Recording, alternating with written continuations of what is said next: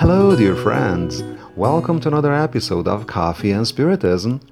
This is Valdemar Francisco, and today we bring you Gustavo Silveira's comments on the preface of the book Pontos e Contos Good Signs and Short Stories by Spirit Humberto de Campos, a famous Brazilian journalist and short story writer who wrote it under the pseudonym of Brother X.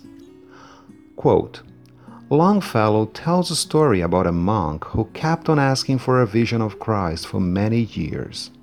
On a certain morning, while he was praying, he saw Jesus right by his side and fell down on his knees in joyful worship. At the same time, a peal of bells from the monastery rang out significantly. The clergyman was reluctant, but after considerable effort he stood up and carried on with his daily chores. He catered for the needs of the people at the great gate of the monastery, even though he felt really wretched for having interrupted his indefinable contemplation. Anyway, on returning to his cell after performing his duties, what a sight for sore eyes!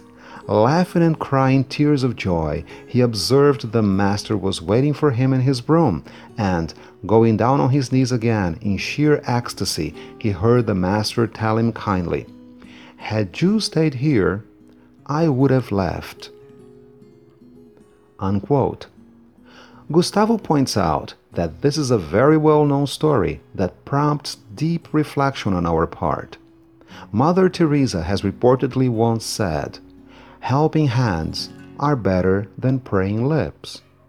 There's no denying that prayer is extremely important, but what Mother Teresa and Brother X wants us to understand is that prayer is very important, but not in and of itself. So, what does it mean? Well, contemplation, worship with words, a moment of prayer are all crucially important for us to be strong enough to tackle the challenges we meet every day. But it is only in lifelong learning and in the help of our brothers and sisters that our true inner transformation lies. After hearing some parables of Jesus, especially the one about the Good Samaritan, it is hard to believe that Christ wants to be worshipped in temples of stone. As a matter of fact, this topic was discussed in the preface of the book Caminho, Verdade e Vida the Way, the Truth, and Life, in which the Benefactor Emmanuel remarked quote, Moreover, the Master's lessons are not a mere set of rules on how to pray. The Gospel is not a mere breviary for the hassock. It is an indispensable guide to legislation and administration, to the service and obedience.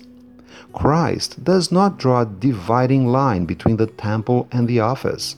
The whole planet is both his pulpit and his working ground.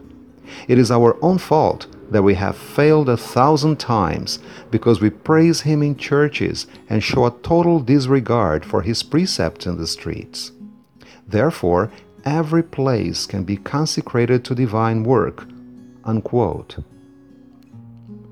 And finally, Gustavo draws attention to the attitude of the monk who, despite being really sad for having interrupted his rapturous moment, kept on catering for the needs of everybody who asked for his help on that day. Jesus wouldn't ask for any other attitude.